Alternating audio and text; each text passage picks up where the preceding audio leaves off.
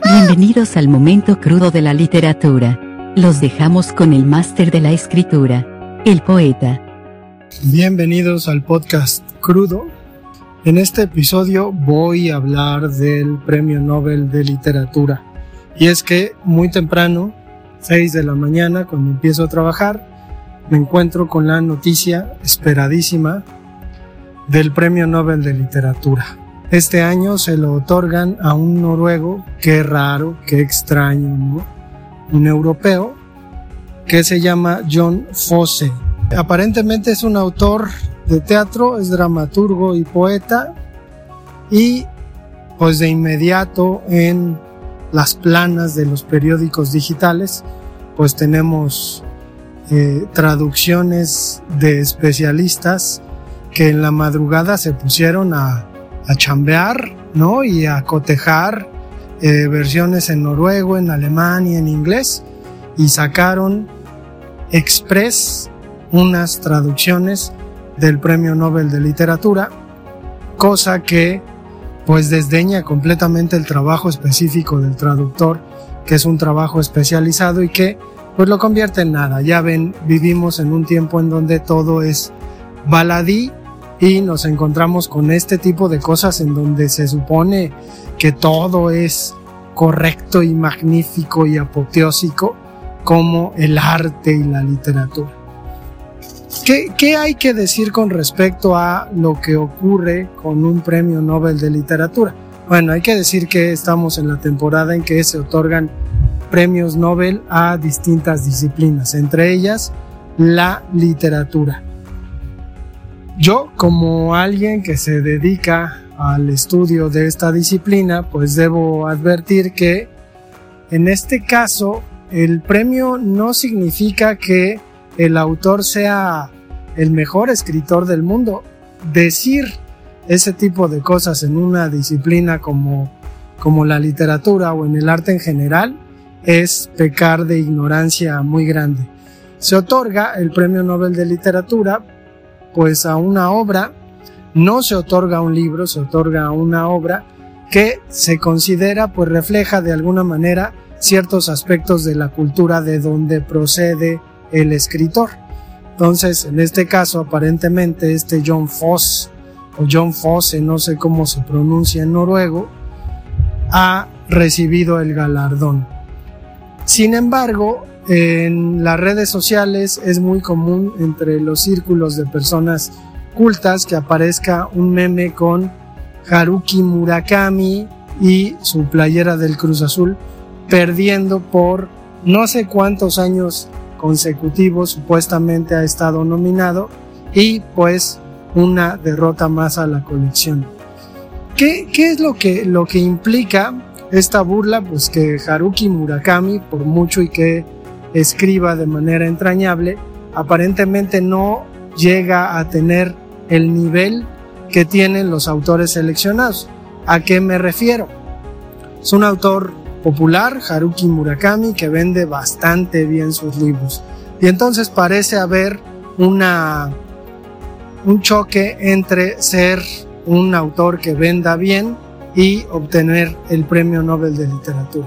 En este caso no coinciden a tal grado que, por ejemplo, hoy por la mañana le preguntaba a mi ex jefe, gerente de unas de una de las librerías del péndulo, pues qué onda, cómo, cómo andaban con respecto a lo que pasa en las librerías cuando se da a conocer este, esta noticia. ¿Qué, ¿Qué hay? Pues nadie sabe a quién se lo van a dar. De un día a otro aparece un nombre que suele ser el nombre de un autor desconocido que por ahí pueda estar primero traducido al español y segundo editado en alguna de las editoriales que pues tienen más movimiento en nuestros días, ¿no? Esas editoriales pues se sacan la lotería porque hay un montón de gente, gente que tiene dinero de la Condesa, ¿no? De la Roma, que va a las librerías así como sabe que el autor recibió el Nobel, a preguntar y exigir. Y obviamente a exigir los libros que se reseñan o se comentan en los periódicos y a ningunear a las librerías diciendo es que aquí nunca tienen nada, ¿cómo es posible?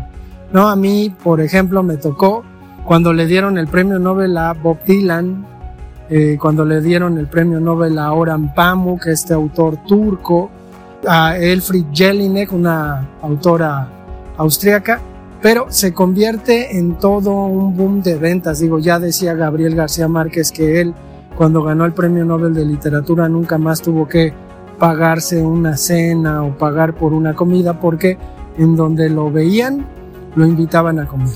Entonces, en este caso, pues también tenemos que, decir que es un premio un tanto ninguneado últimamente, ¿no? Que ha entrado dentro de esta lógica de, la corrección política. De hecho, hubo un par de años en que el Premio Nobel de Literatura no se otorgó por algunos problemas de acoso entre las filas de quienes eligen a los principales representantes. Luego le dieron el premio Nobel, creo que el año pasado, a Louise Gluck, que es una autora de la generación Beat, que desde luego no destaca, no es una poeta que, que uno lea sus poemas y diga, uy, qué maravilla, comparándola con Allen Ginsberg, con Bukowski, pues es una autora pésima, sin embargo le dan el Nobel y reconocen a su generación porque es la única que está viva, ¿no? Los otros se atascaban de, drogas. Entonces, en este sentido, hay que decir que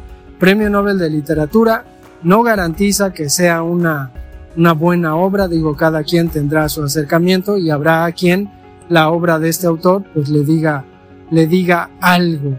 Durante, durante la historia de este premio pues nos damos cuenta que ha habido autores que no obtuvieron el Premio Nobel de Literatura y que aún sin obtenerlo siguen siendo autores reconocidos por su calidad literaria. Es decir, hay que dejar de lado la idea de que el premio Nobel es igual a calidad literaria. Hay algunos autores que desde luego son bastante aburridos.